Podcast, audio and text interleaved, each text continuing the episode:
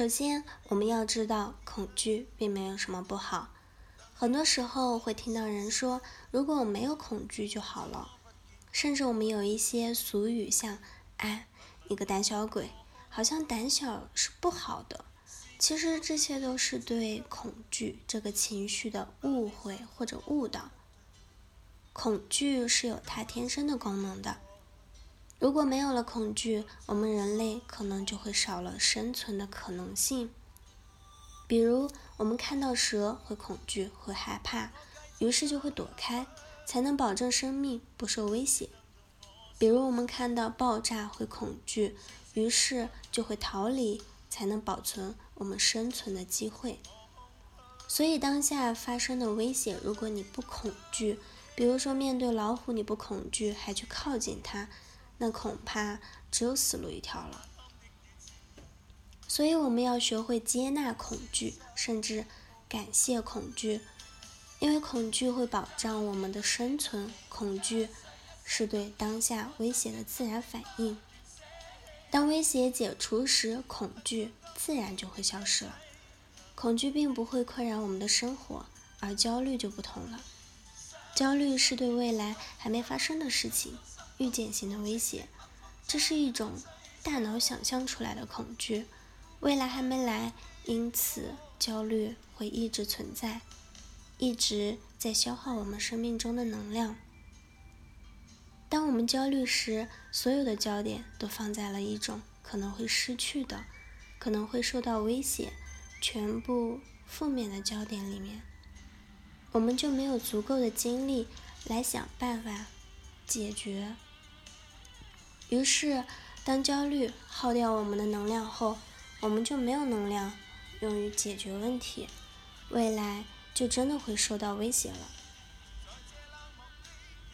焦虑本来是人类为了获得更好的生存机会，充分调动身体机能以应对环境变化的一种大脑反应机制。可是，这种机制的过度反应。却恰恰起到了相反的作用，过早的虚耗了生命的能量。当生命的威胁真的来临时，已无力应对，这就是焦虑的悖论。当我们能够察觉到这一点，当感到焦虑时，把焦点放回到当下，问自己：面对未来可能的威胁，现在该怎么办呢？我现在可以做些什么来减少未来可能的损失呢？于是你的焦点就回到了解决方案上，而不是把精力虚耗在无谓的担心上。当我们被焦虑所抓住的时候，就被焦虑给掌控了。当我们能够看到焦虑是对没发生的事情的恐惧，我们就会回到当下的解决方案。一回到。当下就会有很多的解决方案，能够找到解决方案之后，我们就开始淡定了。于是生命就开始活在当下，就不会再焦虑了。这就是焦虑的解决方案。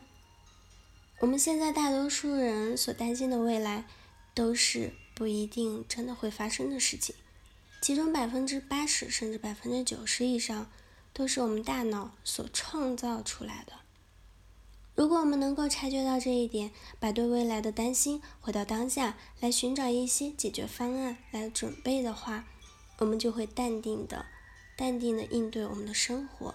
哪怕是生活在一个喧嚣的大城市，也可以像生活在乡下自然轻松的环境下一样，去享受当下，享受生活。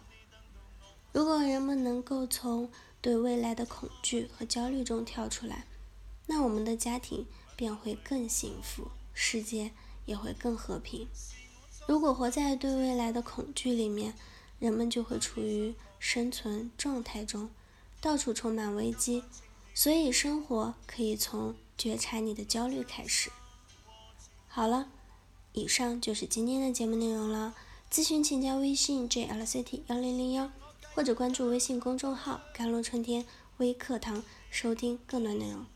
感谢您的收听，我是森林，我们下一期节目再见。